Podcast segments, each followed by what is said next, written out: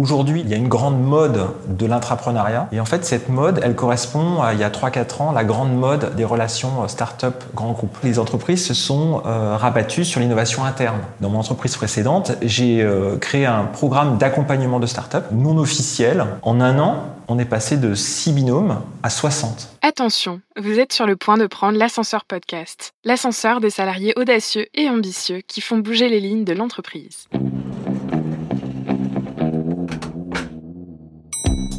Hey, j'ai une idée, euh, et si on faisait ça On va euh, faire quelque chose qui va être utile pour le monde. Alors, waouh, c'était vraiment une expérience extraordinaire. Il faut penser aussi avoir un, un, mindset ouvert pour accepter aussi de changer? On peut tout apprendre, ça c'est clair. Tu peux pas avoir mon intelligence et ma soumission en même temps. C'est un peu comme le truc dans Astérix, quoi. Tu vois, X27, il faut le formulaire bleu. Faut avoir du culot, faut avoir de l'envie, faut avoir du courage. Ah ben on a rien sans rien. Avoir une communauté derrière soi, ça donne une force de dingue. Ils l'ont fait, pourquoi pas moi Bonjour, c'est Candice. Aujourd'hui, je reçois Dominique Vandette, consultant indépendant en relations start-up grand groupe, entrepreneuriat et accompagnement à la croissance des start-up. Cela fait longtemps que Dominique s'est refusé à rentrer dans une seule case et c'est un plaisir de parler avec lui de corporate hacking et de déviance positive en entreprise. Je découvre avec surprise comment il a lancé un programme d'intrapreneuriat avec zéro budget et il nous partage ses meilleurs conseils pour trouver des financements dans son entreprise. J'adore ce podcast car il est riche en informations. J'espère que vous l'aimerez tout autant.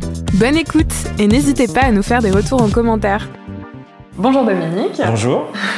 Je suis ravie de t'accueillir aujourd'hui. Donc euh, Dominique Vandette, c'est bien comme ça qu'on prononce? C'est ça. Ok, génial. Euh, donc euh, je vais euh, avoir une longue conversation avec toi aujourd'hui, j'en suis certaine. Donc je suis votre intervieweuse aujourd'hui, Candice Capel. J'espère que on va pouvoir ensemble découvrir tous les secrets de la, de la longue carrière. non, je rigole. de Dominique. Dominique, est-ce que tu es prêt à nous révéler tous tes secrets?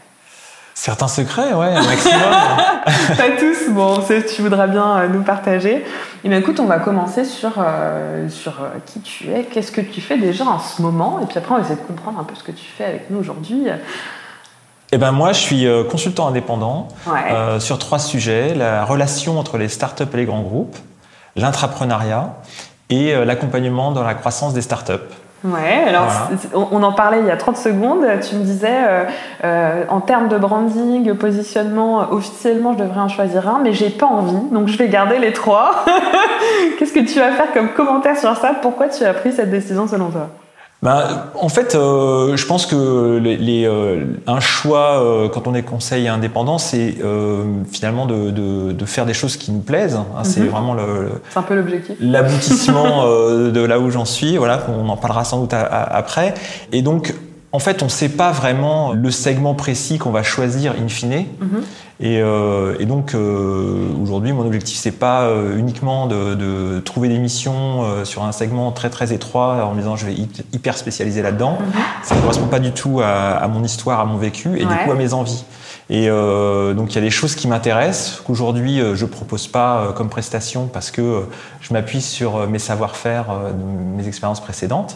Mais euh, finalement, ça, ça m'intéresse de développer des choses, donc, notamment l'intrapreneuriat, euh, parce que ça va m'emmener sur, sur d'autres sujets. Et on, toi aussi, tu t'intéresses au corporate hacking. Voilà, le corporate hacking, c'est euh, un sujet compliqué à attraper parce que finalement, les corporate hackers sont invisibles, mm. a priori. C'est l'objectif aussi du corporate hacking. voilà, et du coup, ne sont pas forcément soutenus euh, par la hiérarchie, par les structures officielles, les RH, etc. Et euh, moi, je pense qu'il y a des choses à leur proposer. Euh, donc, c'est, on se rejoint avec euh, avec l'ascenseur là-dessus. Et, euh, et, donc, pour les attraper, ben, évidemment, l'intrapreneuriat, c'est c'est une clé d'entrée mm-hmm. indispensable. Alors, justement, pour peut-être pour repréciser, il y a peut-être certains de nos auditeurs qui ne l'ont pas en tête. Est-ce que tu peux nous donner toi ta définition du corporate hacking et puis ensuite de l'intrapreneuriat? Ben oui, pour moi, le, le, le corporate hacking, euh, c'est euh, des collaborateurs qui choisissent euh, la déviance positive. -hmm. Ils choisissent en fait de, de transgresser certaines règles euh, sans aller dans l'illégalité ou les, les, interdits forts euh, pour améliorer le fonctionnement de leur organisation. Donc ils voient un dysfonctionnement et euh, si euh, on est dans une démarche classique, on va dire oui mais c'est pas moi qui suis en charge du process, c'est pas moi qui suis le big boss, donc j'attends que ça, ça, change et en fait mm -hmm. ça changera jamais. Et les corporate hackers, c'est des gens qui disent mais en fait on peut améliorer le fonctionnement de l'organisation en se mettant, euh, ben, en se relevant les manches et en trouvant des, euh, des gens qui, euh, qui vont nous aider et en changeant les choses et en montrant que ça marche. Ok. Voilà. Et, euh, et donc euh, l'intrapreneuriat, finalement, c'est euh, une forme d'institutionnalisation, je vais y arriver, de cette démarche. C'est-à-dire que c'est la prise en compte par l'organisation Mhm. Que euh, on peut euh, trouver plus d'innovation grâce à l'esprit entrepreneurial euh, des collaborateurs. Donc c'est le même esprit en fait, c'est un esprit entrepreneurial dans l'entreprise et en tant que salarié. Et donc le, le corporate hacker, il est invisible, caché. Et puis l'intrapreneur, finalement, c'est un programme officiel qui permet à des finalement les gens qui ont plutôt un profil corporate hacker Mhm. de s'exprimer officiellement dans un cadre où on va leur donner du temps, des moyens, euh, de l'expertise. Ok, donc ça c'est une partie de, de ton activité, c'est les sujets que tu, tu, tu étudies et sur lesquels tu accompagnes des entreprises. Euh, troisième sujet qui sont du coup les relations start-up grand Mhm. groupe. Qu'est-ce que tu mets derrière toi? Quels sont les, les challenges que tu essayes de relever ou, ou d'accompagner les entreprises à relever? C'est intéressant euh, de voir les deux, deux aspects parce qu'aujourd'hui, il y a une grande mode de l'intrapreneuriat. Mhm. Et en fait, cette mode, elle correspond à, il y a 3-4 ans, la grande mode des relations euh, start-up grand groupe. Mhm. Et euh, donc, il y a eu euh, une, une phase où tout le monde voulait faire des, des relations avec les start-up côté grand groupe. Open innovation. Alors Open Innovation, c'est un peu avant, mais euh, ça, ça va dans cette, dans cette lignée-là. Et, euh, et après, en fait, euh, le constat, c'est que c'était très compliqué et qu'il y avait peu de retours sur investissement. Et c'est pour ça que les entreprises se sont euh, rabattues sur l'innovation interne. Et donc D'accord, sur donc c'est ça c'est ton l'entrepreneuriat. analyse, c'est Voilà, qu'elles se sont rabattues. euh, ouais, ok. Ouais. ok. Et donc pourquoi il y a, il y a peu de, de résultats Euh, ben, C'est parce que euh, on on fait pas bien l'étude euh, de ce que l'on a à y gagner et de ce que l'autre, donc soit la start-up, soit le grand compte, a à y gagner. Donc on construit pas en fait une relation équilibrée gagnant-gagnant. Et donc évidemment assez vite, euh, ben, c'est pas durable, ça marche pas. Mhm. Moi, euh, donc, euh, dans mon entreprise précédente, j'ai euh, créé un programme d'accompagnement de start-up, quelque chose de très light, Mhm. complètement finalement non officiel. Bon, le patron pays était d'accord, mais il n'y avait pas de, de contrat, il n'y avait pas de, Il y a pas de budget il y avait pas de budget, Ouais. il n'y avait pas le service juridique qui s'en occupait, etc. On a fait un premier test avec six startups. Ok. On faisait des binômes entre un collaborateur et une start-up. Mhm. On disait, voilà, le collaborateur va aider les startups à rencontrer les clients de l'entreprise.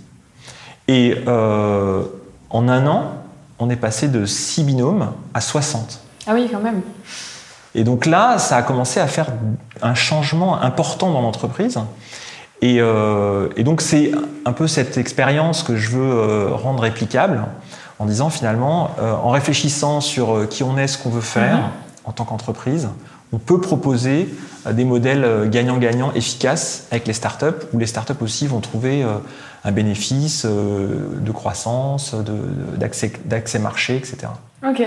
Tu veux répliquer exactement Non, non, ce modèle-là. Non, tu Non, veux. sur mesure.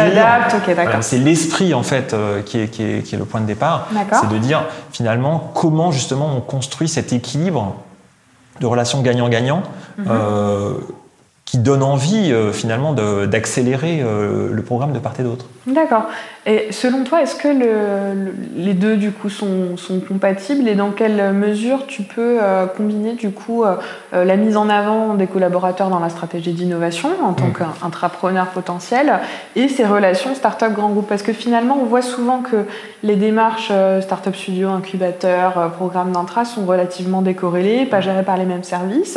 Est-ce que toi, tu proposes ou tu envisages une approche globale qui, euh, qui inclurait ces- des synergies entre, euh, entre ces trois acteurs, l'entreprise, ses, ses collaborateurs et puis, Mhm. euh, et puis les startups. Et moi, c'est comme ça que je l'ai vécu. D'accord C'est comme ça que je l'ai vécu. Après, est-ce que c'est possible? Pas toujours. Est-ce que c'est souhaitable? Sans doute. Moi, je l'ai vécu comme ça parce que le programme lui-même, c'était une démarche de corporate hacker Ouais. ou d'intrapreneur. Tu voulais aussi autonomiser tes, tes collaborateurs Alors, à toi en les mettant en binôme hein Effectivement, moi, j'ai, j'ai- je viens en fait euh, de la partie responsabilité sociale de l'entreprise, D'accord. où on travaille sur l'engagement des collaborateurs pour des, des causes. Et, euh, et moi, ce qu'on me demandait euh, à l'époque, c'était de trouver un ROI Dire finalement à quoi ça sert voilà, d'avoir une personne dans une filiale d'un groupe américain qui fasse la, la RSE, c'est riche. Donc à quoi ça peut vraiment servir? Et, euh, et donc moi j'ai trouvé la solution avec justement les relations start-up. Et, euh, et donc j'ai pris, euh, j'ai eu des partis pris très forts en disant, parce que l'objectif c'était le commerce, donc j'aurais pu dire, ben, je vais avoir un programme pour les dirigeants ou je vais avoir un programme pour les commerciaux.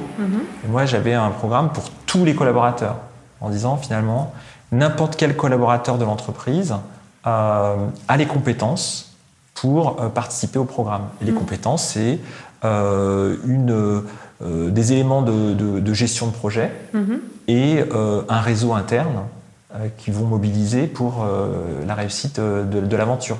Donc il y avait un, un aspect relation start-up. Moi-même, j'étais plutôt un corporate hacker, entrepreneur, et après j'ai mis en fait les collaborateurs dans la posture de euh, corporate hacker, intrapreneur, puisque moi ce que je leur disais, c'est euh, déjà, je, je- je leur disais, vous êtes complètement maître euh, de votre projet, euh, des relations que vous avez avec la start-up. Je vous donne une- une, euh, un cadre général en disant voilà, faut qu'il y ait une rencontre tous les mois, tous les 15 jours, mais je ne vais pas le vérifier. Il n'y a pas de KPI, Ouais. euh, il n'y a pas de tracking. Et comment toi, tu avais tes KPI si eux, ils n'en avaient pas Alors, deux choses. D'abord, euh, je m'occupais de l'animation du programme. Ouais. Donc, je faisais des événements. Donc, tous les mois, il y avait euh, un événement de co-développement Ouais. avec les collaborateurs où ils, ils pouvaient échanger sur leur suivi de leur start-up.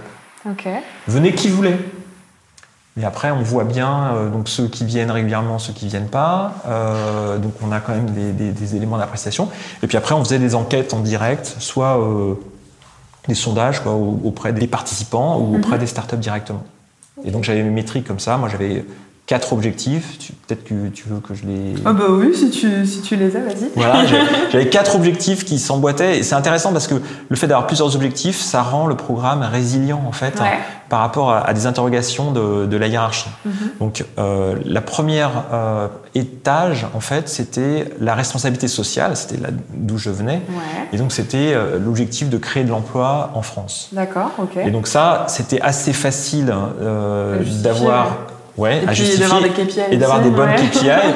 Parce que les startups créent de l'emploi. Enfin, en- Quand elles, euh, quand elles survivent. moi, j'avais un bon taux de succès. J'ai eu D'accord. peu de startups qui, euh, qui ont craché dans le, dans le process. T'en avais vraiment- combien du coup sur les 60 euh, J'ai pas mesuré ça, mais euh, c'était vraiment de l'ordre de 5, euh, 5-10% sur la durée du programme. Ouais, il n'y avait pas beaucoup de, de, de chutes. Donc ça, c'est le premier étage. Et donc, du coup, c'était assez facile d'avoir des KPI positives. Euh, le deuxième étage, c'était la transformation interne de l'entreprise. Ouais. L'entreprise logique. spécialiste, hein, les gens vont deviner peut-être. tu veux Euh, dire le nom Peut-être, je peux le dire, mais euh, spécialiste du, euh, du data center et qui devait se repositionner sur le cloud. Ouais. Donc c'est une grosse transformation parce qu'en fait, on passe, tous les métiers changent, Oui, on passe du produit au service.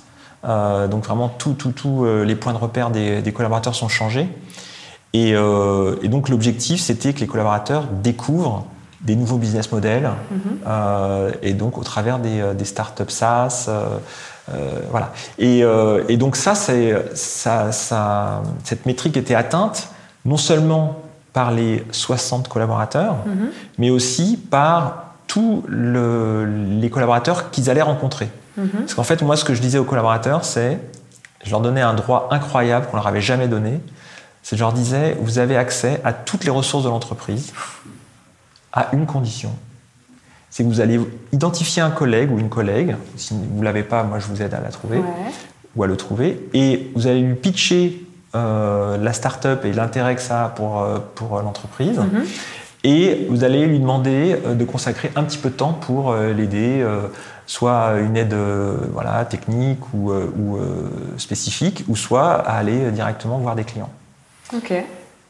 Et si la personne vous dit oui, bah, c'est banco. et, euh, et Donc, donc, il fallait évangéliser avant d'avoir euh, les clés de l'entreprise, quoi. Voilà. Donc en fait, c'est là où le- le- le- le- la partie gagnant-gagnant était organique. Mm.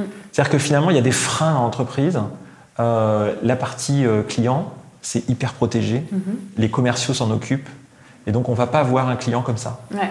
Et le fait de passer par ces, euh, ces barrières-là, finalement, ça, ça faisait que le gagnant-gagnant était assez naturel. Et tu fais rentrer en fait euh, plus de collaborateurs dans la, commu- dans la communauté. Voilà, et donc du coup, il y avait une diffusion en fait de, de, de l'approche dans l'entreprise, ce qui a fait d'ailleurs que euh, les... au départ, on faisait beaucoup de communication euh, pour faire connaître le programme, pour avoir recruté les, euh, les volontaires.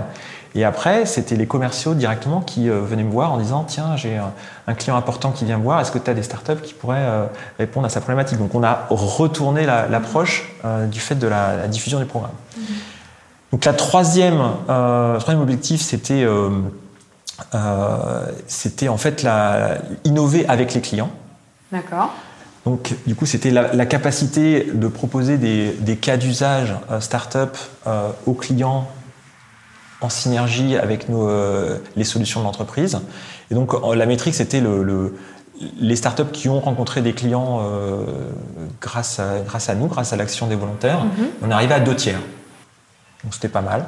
Pas mal, ouais. Euh, et donc, c'était parce que c'est pas automatique. bien sûr. Et parce que euh, moi j'avais aussi un choix éditorial de, de, de start-up, je voulais maximum de diversité. Mhm. L'entreprise étant présente dans tous les métiers, moi je voulais euh, tous les métiers, euh, entreprise dans le bâtiment, euh, entreprise dans la RH, entreprise dans la techno, euh, entreprise dans tout. Et euh, donc deux tiers. Et puis euh, dernier étage de, euh, de la fusée, c'est euh, de recruter euh, les startups les plus intéressées et les plus intéressantes euh, dans le programme de partenaires officiels qui n'était pas du tout fait pour les startups, mais qui était du coup qui devenait intéressant parce que avec la proximité, les startups se disaient au bout d'un moment, mais euh, moi j'ai envie de faire plus avec l'entreprise, donc comment je fais? Ben voilà, Il y a un programme qui existe. C'était euh, voilà. Pour imbriquer des services euh, de ton ancienne entreprise dans les startups ou inversement ou Voilà, c'est un, éditeur de logiciels, donc euh, il s'appuie sur euh, des solutions tierces. euh, voilà. Pour ajouter des petits briques. Donc ça, c'était en quelle époque que tu as commencé ce programme-là? Ça, c'était 2015-2016. Ok. 2015, c'était le test avec les, euh, les premières startups et 2016, le, le scale. Ok, assez récent. Alors, euh, je sais pas si ça en, si ça en choque d'autres. Euh, J'ai, je crois que je n'ai jamais entendu un espèce de programme d'intra, enfin intra, extra, euh, start-up, on sait pas trop. Bon, un petit, un petit mix de tout ce qui se fait de bien, euh, porté par la RSE. Alors, je, je connais pas toutes les entreprises. hein. Est-ce que c'est commun, toi qui connais peut-être plus de gens dans les grandes entreprises, parce que c'est vrai que là, bon, le premier objectif qui est de créer de l'emploi, ça je l'ai validé, je l'ai compris, je l'ai bien appréhendé. Après les autres objectifs, je trouve ça quand même assez original qu'on t'ait dit à toi, euh, du coup t'étais quoi T'avais quel poste? T'étais directeur RSE C'était un peu un poste que je m'étais auto-attribué. Ok, alors dis-nous en plus, peut-être que... que- ça justifie. euh, Tu vois, de la même manière que euh, historiquement, les relations start-up sont allées vers l'intrapreneuriat, Ouais, euh, il y a eu une grande mode de la RSE il y a Ouais. pas mal d'années. mais c'était, oui, c'était. Il y a pas mal un- d'années. Un, moment maintenant. Ouais, euh. pas mal d'années. Et en fait, la RSE, euh, pour moi, ça n'existe pas vraiment en soi. Mm. À chaque fois qu'il y, a un- qu'il y a un sujet qui sort, tout le monde dit il faut un nouveau C-level. Donc là, on parle de Chief euh, Happiness Officer. Enfin, donc euh, voilà, à chaque fois qu'il y a un sujet, il faut un nouveau Chief ceci ou un Chief Ouais. cela. Voilà. Et donc, euh, à une époque, c'était la RSE. Et, euh, c'était quoi? C'était 2000, c'était vers 2005, non euh, Ouais, c'est ça. Oui, c'était pas en 2015. euh, Non, non, non, bien sûr, voilà, mais moi ça faisait longtemps que j'étais sur Oui, oui, le sujet RSE. ouais. Et en fait, la RSE, selon moi, il y a, il n'y a pas la RSE, en fait, il y a trois RSE. Ouais. Il y a une RSE produit euh, qui est autour de l'engineering Ouais. et de, du coup de, de- du recyclage, de la dépense carbone, Mhm. euh, etc. Il y a une RSE communication. On fait des rapports et on est Oui, joli sur la photo et, euh, et on a les bons ratings. C'est sou- c'est souvent ça. Et puis il y a une RSE euh, collaborateur, une RSE RH en fait, euh, engagement, euh, voilà. Et, et donc moi j'étais sur cette troisième RSE et, et donc du coup le, le- le- voilà moi la logique c'était de dire euh, il faut euh, avoir un- une RSE qui rapporte Mhm. euh, puisque c'était ça qui était demandé par le management et moi j'étais dans une structure qui était finalement le support aux ventes et le support à la filiale Mhm. donc on était très business Mhm. Et euh, donc c'est comme ça que s'est fait le, le, maillage en fait. Okay. Donc je pense qu'effectivement c'est très rare d'avoir des, des, programmes qui hybrident euh, intrapreneuriat et, et, RSE et, euh, et tout plein de trucs. Et, et, et relations start-up, voilà. Mais ça correspondait en fait à, à une séquence. Donc moi j'étais donc sur euh, la RSE. Ensuite, j'ai accompagné des startups parce que j'avais des budgets à, à dépenser obligatoires. et puis à un moment, j'ai fait l'étude GPEC, gestion prévisionnelle des emplois et des compétences. Ouais. Donc en, en, en, collaboration avec la, le, le service RH. Ouais. Et donc j'avais une idée hyper claire de là où allait l'entreprise. J'avais fait des interviews avec Mhm. tous les patrons France et Europe de l'entreprise en disant finalement euh, c'est quoi les évolutions et du coup euh, quelle est euh, la transformation des métiers. Ouais. Donc moi j'ai vraiment voulu ce programme justement de euh, d'accompagnement startup, ça soit pas juste un programme d'accompagnement startup, Mhm. que ça soit en lien avec la, la stratégie Ouais. et l'évolution de l'entreprise. Et une vraie démarche. Et c'est là où justement, pour revenir à l'offre euh, que je propose aujourd'hui, c'est là où on, on a quelque chose de pérenne et de gagnant-gagnant. Parce que si ça s'inscrit dans ce que l'entreprise doit faire et veut faire, eh ben, du coup, euh, on n'est pas euh, soumis euh, au changement du dirigeant qui avait dit tiens, il faut faire ça, et puis il change. Ben, euh, Ouais, Qu'est-ce ouais. qui se passe quoi Tu navigues pas contre le vent, quoi. C'est ce que j'ai essayé de faire, voilà, de pas naviguer contre le vent. Alors, c'est c'est intéressant parce que finalement, euh, donc, tu nous disais que tu avais été intrapreneur, corporate hacker. C'est intéressant parce que souvent, quand on parle notamment de corporate hacking, on a l'impression que c'est des gens qui vont à l'inverse de la stratégie de l'entreprise, alors qu'en fait, c'est c'est tout l'inverse, justement. Mm. C'est des gens qui ont bien compris dans quel écosystème ils évoluaient et qui arrivent à porter des projets euh, qui vont dans ce sens-là et c'est ce qui fait que euh, ça avance. Alors, c'est pas parce que ça va dans le sens de la stratégie d'entreprise que tout le monde est d'accord avec. Hein.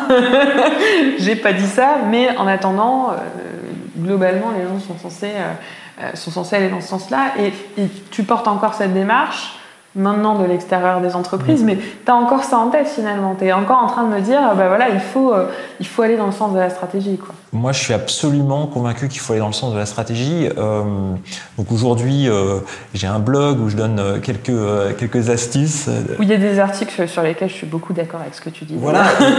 et, et, et, justement, tu me demandes mes secrets, et pour moi, ça, c'est un des secrets. C'est-à-dire que le comprendre la stratégie de l'entreprise, c'est absolument indispensable pour aller vers de la déviance positive. -hmm. Et même l'intrapreneuriat, qui n'est pas vraiment de la déviance positive en tant que telle, ça va aller gratter des gens. Bien sûr. Donc, euh, donc euh, quand tu as un projet euh, que tu crois et qu'il est assez décalé par rapport à ce qui se fait, il y a plein de gens qui vont s'opposer. Et donc, pour être sûr que dans la bataille entre ceux qui s'opposent et ceux qui soutiennent, ben, euh, ton projet est gain de cause, ben, il vaut mieux que ça soit raccord avec ce que l'entreprise veut faire. C'est vraiment euh, hyper important, hyper important. Et comment tu fais? Parce que, bon, la stratégie d'entreprise, bon, tu as des gros rapports 2015, 2020, 2010, en fonction des, des horizons euh, des entreprises. Euh, Est-ce que ça, ça suffit de lire du coup ces documents-là pour vraiment comprendre la strate de l'entreprise? Comment toi, tu as fait pour vraiment appréhender euh, ce qui se passait En tant qu'interne? En tant qu'interne, ouais. Alors, donc deux choses. En tant qu'interne, moi, j'ai eu une chance. Donc là, c'est pas donné à tout le monde, c'est de Mhm. faire l'étude euh, stratégie des emplois. D'accord. Donc là, ça donne vraiment accès à l'information de toute première qualité Ouais. et euh, de manière très intéressante d'ailleurs, parce qu'on s'aperçoit, on s'aperçoit que les gens sont pas d'accord. Ah ouais, ils sont pas d'accord sur quoi alors ils, ben, ils voient pas les mêmes choses. Ouais. J'avais un dirigeant qui voyait euh, euh, son sujet euh, marotte comme étant la priorité de l'entreprise Mhm. et tous les autres disaient autre chose. Bien sûr. Donc après, quand j'ai produit le rapport en disant bah voilà c'est autre chose, il n'était pas d'accord avec le rapport, donc il l'a désingué. Mais, mais ça c'est la réalité des entreprises, Bien et des oppositions. Donc donc ça ça m'a vraiment permis d'avoir ces, ces clés là. En parallèle, je me suis occupé euh, de la déclinaison en France d'un programme d'intrapreneuriat qui Mhm. était structuré, euh, qui était au niveau européen. Et euh, j'en parle parce que tu poses la question comment tu connais la stratégie d'entreprise? Et il y a un autre sujet aussi qui est hyper important, corrélé, qui est comprendre comment l'entreprise décide. Ouais. Et, et, donc le programme, il avait fait un choix assez radical à mon sens, qui était qu'il n'y avait pas de budget. Alors là, tout le monde dit ouais, trop facile, euh, etc. euh, toujours plus avec moins. euh, Ouais. donc on peut râler contre ça, évidemment. Euh, mais ça a un avantage énorme, c'est que c'est de l'autodisruption. C'est-à-dire que tu forces les gens à aller se confronter directement avec les personnes qui ont les clés de la, de la bourse. Et donc, si la nouveauté est pas mieux que l'existant, ils vont dire non. Mm. Donc ça force à réfléchir à ça. Et donc les euh, personnes, donc, moi j'ai accompagné une centaine de, collaborateurs dans la démarche euh, sur trois ans, euh, les personnes qui jouent le jeu, parce qu'au départ ils viennent me voir en disant tiens j'ai une idée, prends-la. Je leur dis non, c'est pas comme ça que ça marche. c'est toi qui vas la prendre, ou alors sinon, bah, c'est peut-être qu'elle est pas très intéressante, ou alors si tu veux pas la porter toi, trouve des gens qui vont la porter pour toi. Et une fois que l'idée elle est portée, en fait, dans la démarche, les collaborateurs qui sont pas forcément exposés à ça, d'ailleurs ni même moi d'ailleurs à l'époque, euh, découvrent les processus de décision et du coup comprennent euh, les grands axes stratégiques avec leurs oppositions. C'est-à-dire qu'il peut y avoir un axe stratégique qui est publié par l'entreprise, mais qui est totalement non repris par une division qui, euh, qui vit euh, sur un modèle qui est différent. J'avais rencontré euh, une start-up, une, société de conseil euh, qui a fait un rachat d'un logiciel et qui est en train de se repositionner complètement. Et euh, la personne que j'ai rencontrée euh, sur l'activité conseil historique, elle n'était pas du tout raccord avec la stratégie d'entreprise qui était de tout basculer le conseil autour du produit qui avait été acheté. Donc ce genre de, tiraillement, c'est, tout le temps dans les grandes entreprises. Et, donc les, les collaborateurs intrapreneurs et corporate hackers, ils doivent comprendre ça. Et donc ils vont le découvrir justement, euh, alors avec aussi des techniques, hein, l'art du pitch, etc. Mais euh, en allant se confronter à des décideurs qui vont leur dire euh, oui, non, et, et on l'espère pourquoi. Et c'est pour ça qu'il y a un, un- un aspect qui est un peu risqué en fait dans les programmes d'intrapreneuriat. Notamment, moi, je vois grosse tendance à l'excubation, hein, donc c'est d'être hébergé dans des super endroits, vachement bien, qui accompagnent bien les startups avec un, un super écosystème, euh, des étudiants, euh, des euh, intrapreneurs, entrepreneurs, des mentors, etc. Et c'est que faut pas se déconnecter de l'entreprise. Et, euh, et notamment, du coup, qui décide de quoi? Et, et donc voilà, il faut, faut être assez attentif à ça et aussi préparer, préparer la sortie de, de la période d'incubation. Mhm. Alors, on, va aborder ce point qui est relativement important dans les programmes d'intra, la sortie euh, d'incubation. Juste avant, j'aimerais qu'on revienne sur euh, les questions de stratégie, puisque je pense que c'est un point, euh, un point noir un petit peu pour les intras, de, comprendre et d'appréhender leur écosystème. Parce que justement, comme tu dis, il n'y a pas forcément qu'une stratégie, il peut y en avoir plusieurs. Comment tu fais si un tel, il a une opinion et, euh, et l'autre, il en a une autre sur la stratégie d'entreprise Qui est-ce que tu suis? Dans quel sens tu vas finalement? Comment tu choisis? Est-ce que tu choisis? Il n'y a pas de réponse euh, toute faite à ça. euh. moi, je pense que quand on est dans une entreprise, on a quand même plein d'informations euh, qui sont transmises sur euh, la ligne officielle. Ouais. Euh, Il y a plein d'actions qui sont menées par des dirigeants qui montrent s'ils sont raccords ou pas avec cette direction officielle. Donc là, il faut être un peu à l'écoute aussi des signaux faibles. C'est-à-dire, euh, parfois c'est surprenant, mais vous avez des dirigeants qui euh, disent, disent clairement qu'ils sont pas d'accord avec euh, la ligne globale. Ils le disent dans des vrai. réunions de management, dans des réunions d'équipe, etc. Et, et après, ils le disent, mais pas forcément de manière quand même si claire que ça. Donc il faut savoir repérer les, les écarts et se dire ah et puis c'est- après c'est ouais c'est à l'expérience. C'est-à-dire que euh, le, le- le truc le plus important en fait quand on a un, un projet euh, d'intrapreneuriat c'est euh, donc là il y a vraiment une similitude avec la, la partie startup c'est de tester les hypothèses. Donc on a une intuition de départ et après il faut rencontrer des gens qui vont dire oui ou non aux hypothèses.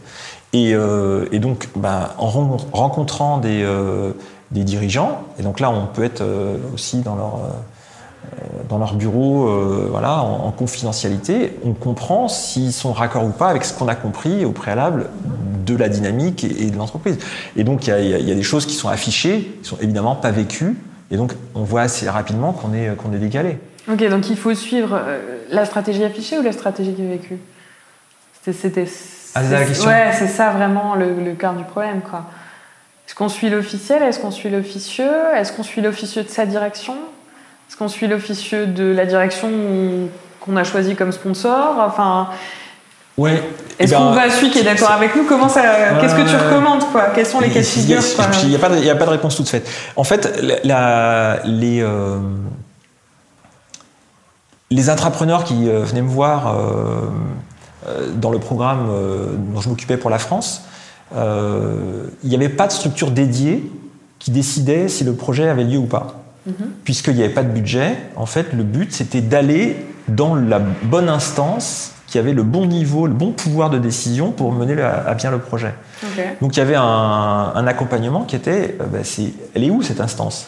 Qui décide? Ouais. Donc c'est là où ça renvoie à un processus de décision. C'est pour ça que la partie euh, incubation, elle est, euh, elle est un peu biaisée.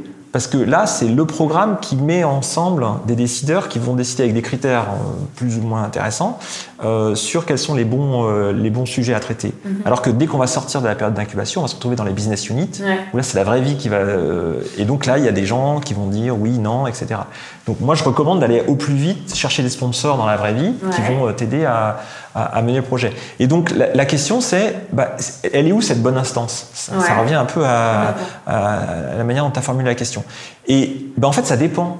C'est-à-dire que euh, il y a des projets qui réussissent mieux en démarrant petit, en montrant des résultats, et ensuite, une fois que les résultats sont tangibles, on a vraiment envie de les généraliser.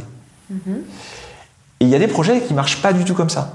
Il y a des projets qui ne marcheront que si on a une décision au niveau global. Et en fait, le, on pourrait un peu rentrer dans le, dans le détail, mais ça correspond à une logique de euh, coûts fixes euh, élevés ou faibles. Donc si tu as des coûts fixes élevés, eh ben, tu ne pourras pas justifier sur un, une, petit, euh, une petite dimension euh, de l'intérêt du Ouais, projet. Parce que tu vas pas avoir de résultats. Et ouais. Donc, du coup, c'est en fonction de ça que tu vas te dire, je fais une stratégie qui est de dire, je vais aller taper au plus haut niveau, parce que là, ils vont voir l'intérêt global, et du coup, mes coûts fixes sont tellement Mm. petits que ça va passer. Ouais, Et ça peut passer. millions, euh, du coup, il faut aller direct à- au global. Voilà. Ou alors, euh, tu peux, avec des coûts fixes euh, très très faibles, démarrer avec peu de moyens. Donc, tu demandes à quelqu'un qui a peu de budget, ça démarre, et après, ça fait traîner de poudre. Donc, voilà, la, la- la- la- la réponse, c'est la bonne stratégie, c'est celle qui va te porter. Non, mais Simplement. c'est bien d'avoir ce tips-là parce que je pense pas qu'on l'ait. On, a déjà posé des questions sur, euh, à d'autres intervenants sur le sujet du, enfin, des sponsors internes, parce que c'est souvent euh, ce qui fait un peu stresser les intras. Alors ils s'en rendent pas forcément compte quand ils sont dans le programme, et puis après, euh, quand ils se prennent une porte alors que leur projet est quasiment fini parce que c'est récupéré par une autre direction ou c'est complètement mis au placard parce que euh, ça énerve quelqu'un, bon voilà. Donc c'est un gros sujet et finalement je pense que le formuler comme ça, déjà ça peut donner, ça peut faire rentrer dans la démarche dès le départ les intras de se dire ok mon projet en gros est-ce que je le monte en mode start-up, en bootstrapping, en, en, euh, enfin, en me disant je vais scaler petit à petit et j'ai pas besoin d'énormément de ressources ou est-ce que je suis dans un truc euh, des gros engrenages, une grosse industrie auquel cas faut déjà que je réfléchisse à comment je vais aller le pitcher au plus haut niveau et quels sont, enfin le dossier n'a pas la même taille aussi. hein, euh, quand on pitch un truc à 5 millions et quand on pitch un truc où euh, il te faut 5000 euros pour, euh, pour monter une plateforme. Quoi. Mais parfois, c'est euh, surprenant, hein, parce que en même temps, plus on va haut dans la hiérarchie, et euh, moins les dirigeants ont de temps, et du coup, parfois, ils Tu peuvent deux minutes et tu dis. Ça peut, Ouais. Euh, ça peut être une décision sur, sur peu de choses. hein. Ouais, et on a eu le cas aussi, euh, alors là j'invite, s'il a déjà été publié, à écouter le podcast de David Amselem, euh, qui raconte que euh, lui, il avait été. euh, Enfin, lui, ce qui s'est passé, c'est qu'il avait été pitché justement trop haut par rapport au petit budget de son. Alors, heureusement, il s'est pas fait virer pour ça, il s'est pas fait mettre au placard, mais bon, du coup, euh, euh, quand on tape trop haut aussi, ça peut être la mauvaise erreur à pas faire, même si on a réussi à avoir le contact de la, de la personne qui est. qui est au CODIR, euh, France ou, ou- ou groupe, etc., c'est pas forcément la bonne Après, il y a pitcher et pitcher, c'est-à-dire qu'il faut aussi être adroit là-dessus. Moi, j'ai eu euh, une opportunité, c'est que j'ai présenté euh, 9 startups hein, à la CIO Monde. Ah oui, c'est bien ça. Voilà. c'est cool pour La boîte, elle fait plus de 100 000 personnes, donc c'est voilà. Et, euh, et en fait, elle euh, venait d'inaugurer un accélérateur de start-up, donc quelque chose de très corporate, euh, Ouais. très processé, avec des ROI, plein de choses, des- tout ça, à Bangalore en Inde. Et euh, en rencontrant les startups, donc moi j'avais euh, euh, à l'époque une quarantaine de startups au Mhm. catalogue, donc j'avais sourcé les meilleurs. J'avais briefé des questions, etc. Ouais, tu, jouais, tu jouais aussi Alors, euh, je jouais quand ta même tête, beaucoup, quoi. hein, ma tête, mais en tout cas, voilà, c'était un moment important. quoi. Donc les startups, ça s'est super bien passé, elle était ravie, et elle est repartie de là en disant ce qu'on fait à Bangalore en Inde, faut le faire dans d'autres pays. Et ça a lancé euh, une série d'accélérateurs corporate euh, Génial. partout dans le monde, et du coup, y compris à Paris, euh, parce que c'était c'était évident. Et donc le pitch, c'était juste qu'elle rencontre les bonnes startups au bon moment, Mhm. ça, ça- ça suffisait. C'était des pitchs de combien de temps, ça? Mais en fait, c'était même pas un pitch, là, c'était juste, c'était une table ronde euh, où les, euh, les startups posaient des questions. euh, Ah oui, voilà, c'est une rencontre en fait. Mais au travers de cette rencontre, bah, il y a eu un échange et elle a vu euh, le potentiel euh, French Tech. Ouais, Euh, Puis du programme aussi que tu avais monté, parce que ça te. Ouais, le programme très très. En fait, moi je l'ai mis très très en retrait. J'ai pas parlé du tout du programme, d'autant plus que c'était quand même quelque chose de pas Ah totalement. oui, c'était pas officiel en plus. On avait fait un logo sur un coin de table, enfin des choses on avait fait. ouais. Euh, quels sont les autres euh, Parce que je pense que c'est pas la seule fois où tu as fait des trucs pas très très officiels. Alors peut-être tu peux pas parler de tout, mais est-ce que tu as eu des initiatives comme ça euh, C'était quoi ta première initiative comme de salarié Pas forcément entrepreneuriat corporate hacking, mais le premier truc où tu t'es dit tiens, là il faut que j'ai l'audace de le faire, tu l'as fait. Alors ça a marché, ça a pas marché, ça on va le voir ensemble, mais c'était quoi Est-ce que tu te rappelles? Oui, bah, la partie, euh, c'est vrai que la, la partie RSE, après c'est pas forcément là du, euh, du, du corporate hacking, mais c'est plutôt de, une logique un peu de, de- de leadership, hein, on va dire ça. C'est que donc euh, il y avait un programme, euh, un plan stratégique, et dans le plan stratégique il y avait la RSE comme sujet. Et, euh, et moi, donc j'ai eu un changement de poste, c'était en, en 2008. Toujours dans la même boîte, c'est Ouais. la Ok. Et, euh, et en fait, en- euh, donc, euh, avant, je faisais de la stratégie produit. Mhm. C'est pour ça que l'alignement stratégique, c'est important pour moi, parce que ce que je faisais, c'était quel type de localisation il faut par rapport à- aux produits sur le marché français. Mhm. Donc j'étais à la R&D en train de, de faire cette analyse-là. Et après, j'ai pris un poste sur les opérations, donc suivi des ventes et, et, support à la, à la direction générale. Et, euh, et j'avais dans mon portefeuille d'activité euh, la partie relations avec les écoles. Mhm. Éditeur de logiciels, les relations avec les écoles, c'est naturel. Comme ça, les étudiants, ils apprennent les, les technos et après, euh, ils, ils sont... euh, voilà, ils, sont biberonnés, quoi. oui, c'est ça. Ils sont promoteurs des, des technos dans, les, dans, leur, dans le monde professionnel. Et euh, donc moi j'ai pris ça, ça me plaisait vachement. et du coup je l'ai étendu en fait euh, en prenant les, euh, les autres parties euh, de RSE qui étaient un peu en friche. Quoi. Ok. Bon, on a abordé déjà plein de sujets. J'ai essayé un peu du coup là de, de, de tirer les verres du nez sur la partie plutôt audace, prise de risque de ta carrière. Est-ce que tu as d'autres moments que tu as envie de nous partager Parce que tu as, un peu- t'as un peu une posture de poil à gratter euh, dans ta carrière. Est-ce que ça, c'est quelque chose que tu as développé au fil du temps? Est-ce que c'est quelque chose qui est en toi? Est-ce qu'il y a eu des éléments déclencheurs? En fait c'est assez... euh, euh, comment dire, assez ambigu parce que j'ai un côté très respect des règles. Ouais. Et, et après, j'ai un côté. J'aime bien comprendre pourquoi et, et- et si je suis pas d'accord avec le pourquoi, du coup, effectivement, je peux m'opposer. Donc c'est Ouais. voilà. Et, et, euh, donc, euh, un- en fait, un- un- une des choses moi que sur lesquelles j'étais assez attentif, c'est euh, quand on respecte pas les règles. C'est vraiment un truc important, je pense, de toujours savoir qu'on le fait. Ouais.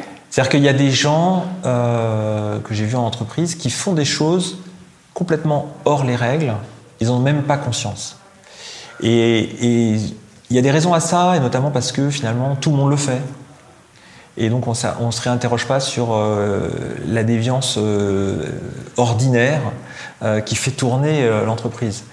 Et le problème, c'est que l'entreprise, elle est capable d'un seul coup euh, de dire Ah oui, mais c'était la règle, vous auriez dû la savoir depuis, euh, depuis le début. Et donc, euh, même d'entamer des sanctions et des choses. Ouais. voilà. Nul n'est censé ignorer la loi. voilà, et, et c'est et c'est assez désagréable quand, quand ça arrive. Et, et donc moi, j'ai j'ai tendance à, à tordre les choses parce que je pense que ça a un sens, mais toujours en sachant euh, dans quelle mesure je suis en train de tordre ou pas. Ok. Et, et parfois, il y a des choses en entreprise. Moi, j'entends toujours, c'est, enfin, moi, j'ai vécu dedans et c'est encore très très présent, euh, le poids des process, etc. Mais en fait, il y a parfois des, des- des- des poids de process qui sont juste parce qu'en fait, on l'a pas fait, quoi. Mm. Donc, euh, euh, Parce que t'as pas vécu Dans la RSE, par d'être dans exemple. ces process-là ou? les gens, ils, l'ont jamais fait et donc ils se disent que c'est impossible de le faire. Ah oui. Alors qu'en fait, c'est- pas, si, c'est pas si compliqué que ça.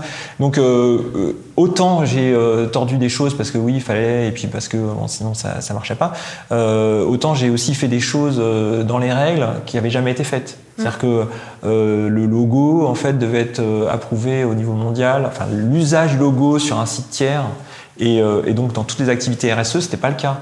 Donc moi, j'ai re- je suis repassé dans les règles là-dessus, et euh, alors que jamais personne n'avait euh, s'était Ah, dans ça toutes les activités RSE, vous communiquez le logo pour euh, sur, Mais sur de toute façon, sur l'usage de logos, c'est n'importe quoi. Oui, est-ce que vraiment- Les startups, ils mettent les logos dans tous les sens, donc tout le monde met les logos Ah, partout. sont retoqués, hein. Bien sûr, mais il y a des règles hyper strictes, Ouais, ouais, et donc euh, effectivement, il y a des gens qui font euh, chasse à. Pour les, pour les startup week-ends, moi j'ai déjà eu euh, de mes gros sponsors, je, je me suis déjà fait retoquer. Oui, mais c'est pas le dernier logo, machin. Ouais. Sur fond blanc, c'est ça. Sur fond noir, c'est ça. Pff, oh là là, toute la charte graphique, là, ils nous envoient des documents de 10 pages. Donc, bon, faut pas forcément être, être complètement accroché à ça, mais quand on, quand on fait des choses euh, qui dérogent un peu, moi je pense qu'il vaut mieux euh, en être conscient. Mm, mm. Voilà. Et en être conscient, euh, euh, justement, quitte à avoir un, un discours euh, de secours le jour où on se fait attraper en disant ah, on- Je savais pas. soit on savait pas, soit on avait vu autre chose, parce que souvent il y a des y a process des qui sont bien sûr. incohérents. Donc on, on- on va sortir souvent. Voilà, le contre-process qui dit le contraire. On disait bah, voilà, Ouais, ouais, au moins tu l'as préparé, quoi. Tu t'es mis ton excuse, tu t'es noté sur un petit post-it, tu t'es collé dans pour les trucs importants, je pense que c'est Ouais. c'est mieux. Donc savoir, euh, savoir se protéger en amont, en fait, de- d'une démarche de, En de fait, c'est- c'est-à-dire que il- voilà, le conseil moi, que je donnerais là-dessus, puisque tu m'as demandé tous mes secrets, euh, c'est de prendre des risques calculés. C'est-à-dire, quand il faut y aller, il faut y aller, Mhm. mais. euh, et l'histoire du logo, c'est euh, intéressant. Euh, Le programme, il continue, là. Moi, j'ai quitté l'entreprise, mais le programme, il continue. Mhm. Et euh, ils se sont fait retoquer sur le logo. euh, voilà. Et donc, ils l'ont changé.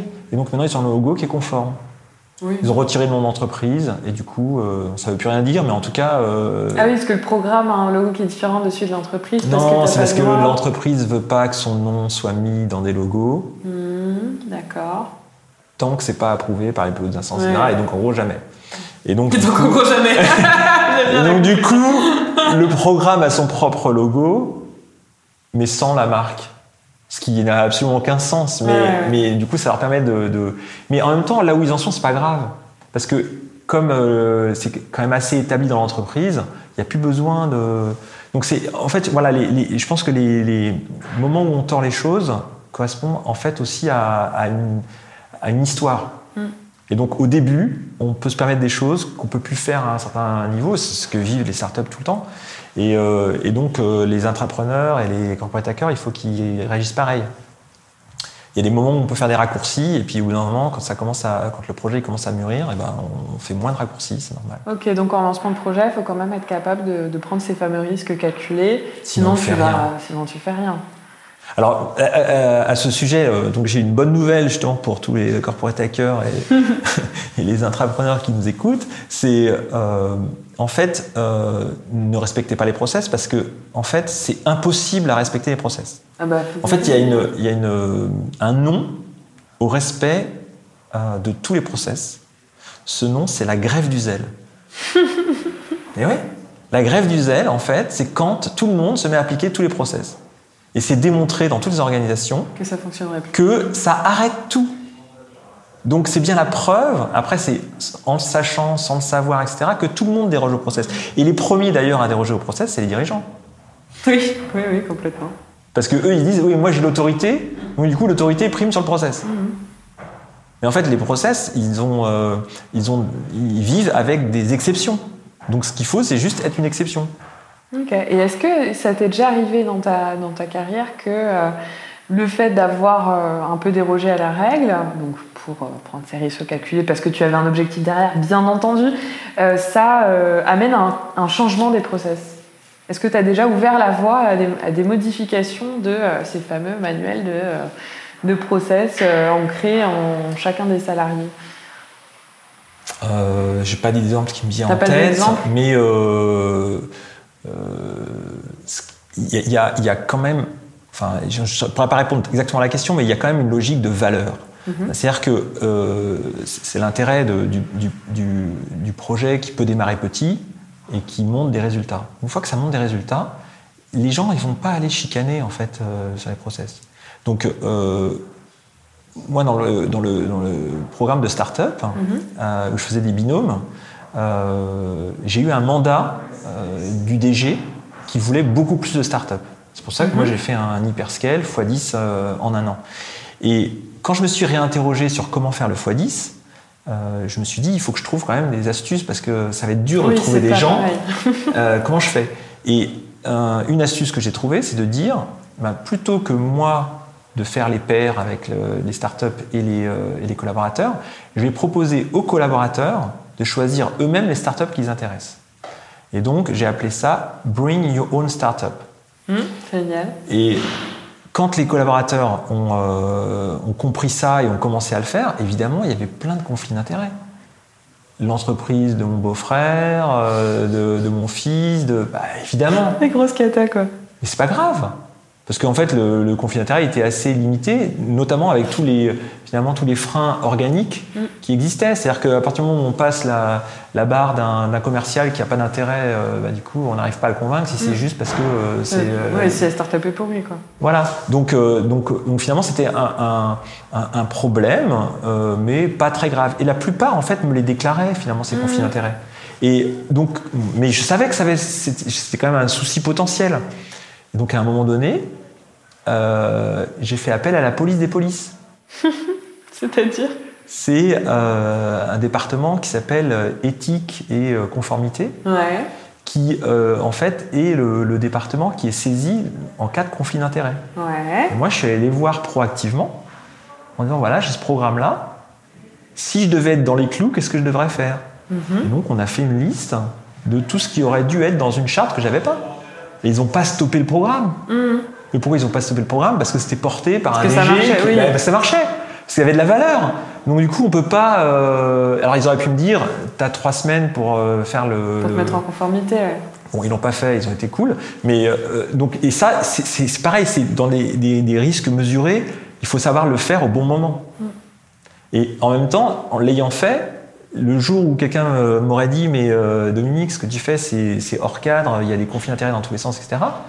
Euh, bah, j'aurais pu dire bah oui d'ailleurs j'ai sollicité proactivement la police des polices qui m'a dit voilà un peu les choses sur lesquelles il faut faire attention et comment tu pourrais améliorer le truc je l'ai pas encore fait mais oui je peux commencer à le faire tout de suite et du coup ça, ça justement c'est là où ça re- renvoie à euh, faire les choses en, sachant euh, quand on dévie ou pas, parce que du coup, on a, on a un plan d'action euh, au frigo qu'on peut sortir en disant, bah voilà, hop. Ok.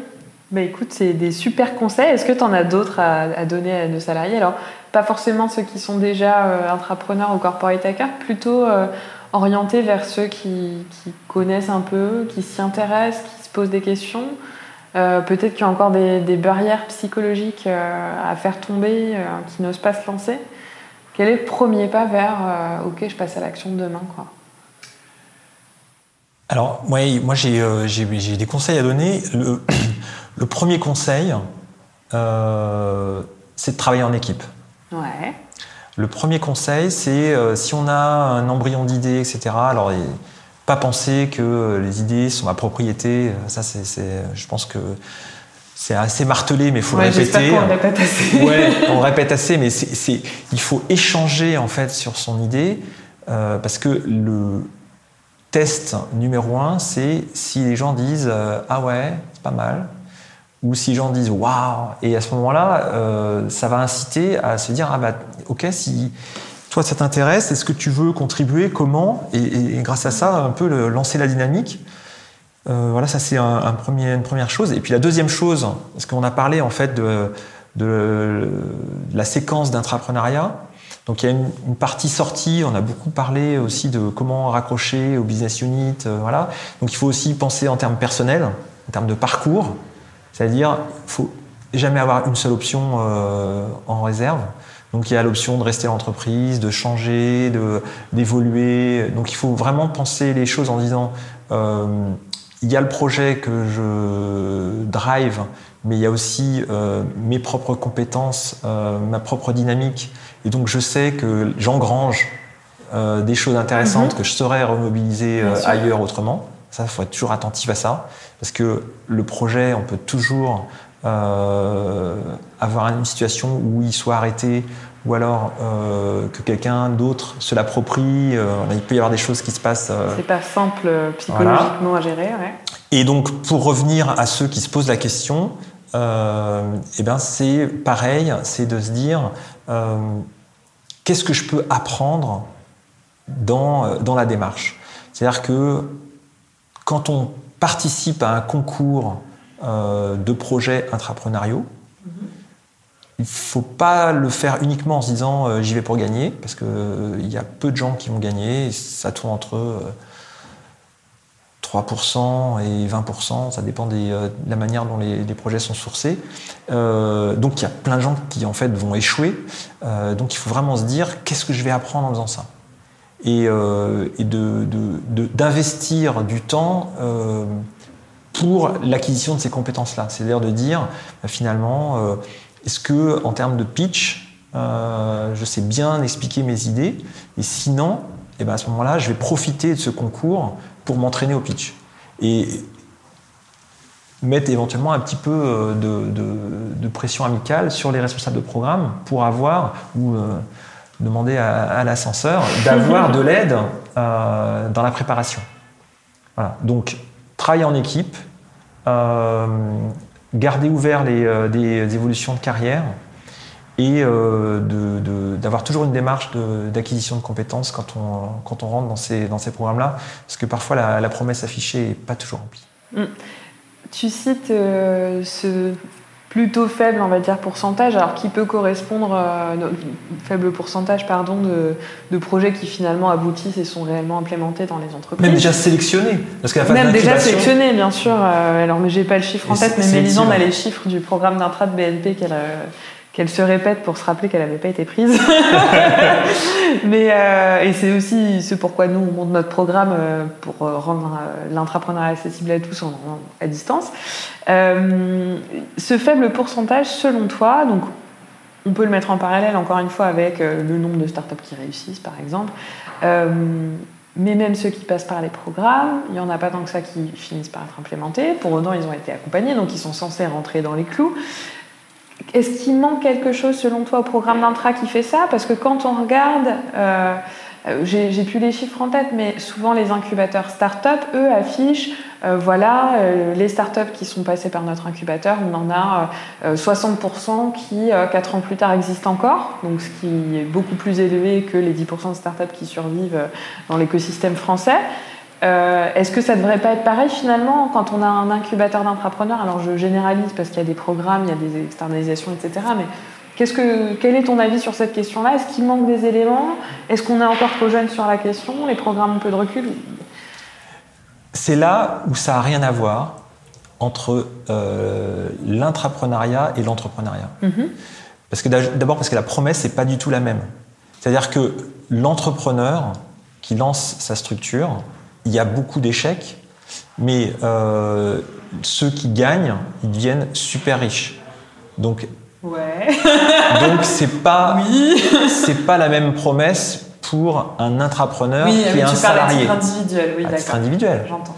Donc, du coup, le- le- la- l'entrepreneur, il va prendre des risques à la hauteur du gain qu'il espère euh, Ouais. s'il réussit. Mhm. Et d'ailleurs, euh, il y a des statistiques, alors je ne sais plus lesquelles, mais qui disent que parfois, les entreprises ont plus de défaillances quand elles ont des fonds qui les financent, parce qu'elles prennent plus de risques, et c'est normal, parce qu'en fait, elles sont dans une course à la croissance, alors que si on crée une petite entreprise euh, qui vivote, finalement, on prend moins de risques, Bien et du coup, on, on a plus de chances d'être d'être pérenne.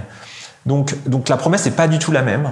La promesse n'est pas du tout la même. Et en plus, euh, par rapport à la sélectivité des programmes, euh, c'est- en fait, il y a une analogie qui est rigolote, c'est de, de regarder euh, les, les lycées qui ont les meilleurs résultats au bac. Mhm.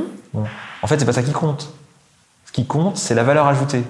C'est-à-dire que, est-ce que je suis capable de prendre des gens qui sont moyens Ouais. et de les amener au top Bien sûr. Et ça, on ne sait pas. Ouais. Donc, Ça euh, n'existe pas encore en France. on n'a pas ces stats-là, et donc on les a pour l'éducation nationale. Mais donc on n'a pas ces stats-là, donc du coup on ne sait pas finalement si les accélérateurs, euh, c'est uniquement euh, une manière de sourcer des bonnes startups, et après finalement le programme a aucun intérêt. Mhm. C'est possible. hein. Euh, ou alors euh, c'est une solution pour euh, trouver des programmes, des, des startups qui sont un peu bancales et qui grâce au programme deviennent excellentes. On ne sait pas en fait comment ça Ou si c'est les individus finalement Voilà. qui peuvent monter n'importe quel projet. Exactement. Et donc du coup, en fait, ils n'ont pas besoin d'aller dans l'accélérateur. Simplement, l'accélérateur, les ayant vu passer, met un tampon et a des bonnes stats. Et pour l'intrapreneuriat, ça n'a rien à voir parce que l'intrapreneur euh, ou candidat intrapreneur qui postule, c'est un salarié. Donc après-demain, ça reste un salarié. Alors que l'entrepreneur, lui, il peut changer, il peut repostuler, il a autant de, de fonds qu'il veut à sa disposition, il peut changer de pays, il peut changer de projet, il peut faire ce qu'il veut. Alors que le salarié, non, il ne peut pas. Le salarié, il est dans un- une relation avec l'entreprise euh, où il a, s'il y a un programme euh, d'intrapreneuriat, il n'y en a qu'un. Donc s'il n'est pas pris, il n'y a que celui-là. Et, euh, et- et donc, et en plus, euh, si le projet échoue, que la personne n'est pas retenue, etc., bah, il y a sa carrière, justement, il y a son, il y a son parcours. Et donc, ça n'a rien à voir. Et donc, euh, du coup, moi, je pense que le. euh, alors, ça, ça resterait à démontrer, hein, mais je pense qu'il y a plein de programmes qui sont super bien. Mais moi, je pense qu'il faudrait moins de sélection. Moi, je pense qu'il faudrait, peut-être avec euh, des programmes à plusieurs euh, étages, Mhm. donc les meilleurs euh, projets auraient quelque chose de, de premium, les moyens projets auraient du standard, et en plus, il faut une logique de on et off. C'est-à-dire que moi, je pense que euh, les gens qui, ont, qui portent des projets, euh, ils ont intérêt, s'ils ne sont pas retenus, à le continuer en mode corporate hacking et éventuellement avec un peu d'aide. Donc c'est là où euh, moi je pense qu'il faut sortir de cette logique justement d'incubateur un peu trop strict Mhm. où il y a filtre Deux, à l'entrée, gros euh, mobilisation de moyens et, euh, et ensuite on verra bien à la sortie parce que un- c'est quelque chose qui, qui est à mon avis inspiré de la, de la démarche startup Mhm. et qui n'est pas le bon modèle euh, Mhm. pérenne en entreprise. Alors, je suis ravie que tu dis ça parce que c'est exactement ce qu'on est en train de faire avec euh, la DSPTN d'EDF. on a 12 projets, on les accompagne. Donc on a fait un jury, mais on les accompagne tous à des niveaux différents. Donc euh, c'est c'est cool. C'est on va pas complètement dans un mur, donc on te dira si ça fonctionne mieux que les autres. Alors c'est pas vraiment un programme d'intra, mais on verra. Euh, eh bien, écoute, c'est passionnant cet échange. Euh, je pense qu'on a peut-être un peu dépassé le temps.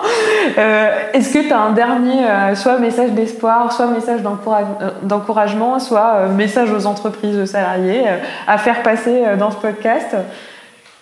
Bah, je reprendrai un peu le, le dernier article que j'ai fait pour mes voeux, hein, qui est ouais. aujourd'hui le premier jour du reste de ta vie.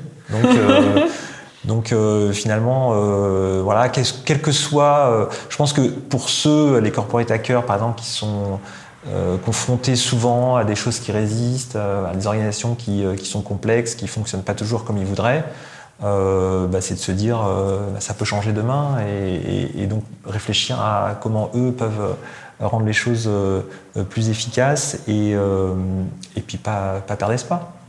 Et ben on espère que euh, toi comme nous, euh, on pourra euh, accompagner les salariés dans, dans cette démarche et, et, leur donner la force de, de, défoncer tous les murs et de faire les transformations d'entreprise qu'ils ont envie de faire. Avec grand plaisir. Je te remercie beaucoup Dominique d'avoir accepté de nous rejoindre pour ce podcast. J'espère qu'il a été aussi utile à nos auditeurs qu'à moi-même. et puis bah, peut-être dans à la prochaine session de podcast pour voir où on est à ton activité de consulting. Exactement. À très vite. Au revoir. Au revoir. Merci d'avoir écouté notre podcast jusqu'à la fin. Pour découvrir comment l'ascenseur corpo peut vous aider à développer votre potentiel innovation en tant que salarié ou entreprise, n'hésitez pas à aller jeter un coup d'œil à nos réseaux sociaux et notre site web www.l'ascenseur.co. Aujourd'hui, on espère que comme nous, vous avez été inspiré par l'invité du jour qui a pris sa carrière en main et qui est passé à l'action pour innover de l'intérieur. Si vous êtes encore là, c'est que l'épisode vous a plu. Alors abonnez-vous à l'ascenseur sur votre chaîne de podcast préférée comme Apple Podcast, iTunes ou Google Podcast et tout autre lecteur via notre site Pipa. Pour nous aider à dépasser les frontières, pensez à laisser un commentaire ou une note 5 étoiles. Ça nous permettra d'inspirer beaucoup plus de gens comme vous. Vous pouvez aussi partager directement le podcast à vos collègues et amis qui ont des idées, des projets ou tout simplement besoin de nouveaux challenges professionnels et de booster leur carrière. On vous souhaite une semaine pleine d'ambition et on vous dit à mardi pour un prochain épisode de l'Ascenseur Podcast.